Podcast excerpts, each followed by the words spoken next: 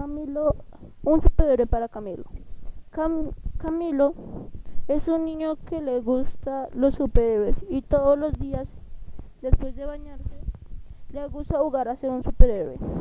Con una toalla como capa, para él era difícil aceptarlo, pero sabía que estaba lejos de ser un superhéroe, ya que es flaco y enfermizo. Él descubrió que no hay villanos imposibles para un superhéroe, ya que si él es resistente y persistente, ellos siempre logran ganar, al menos en las películas. Eso es lo que pensaba él.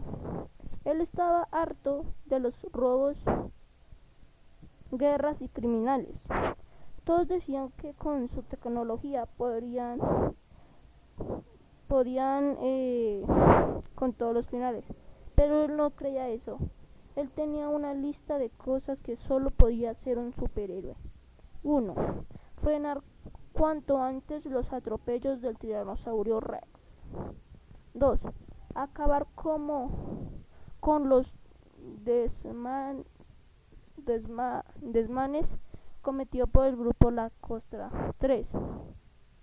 Bajo la gravedad del juramento, prohibir a Papa Octavio volver a, a decir la horrorosa expresión, ahora, ahora tengo tiempo.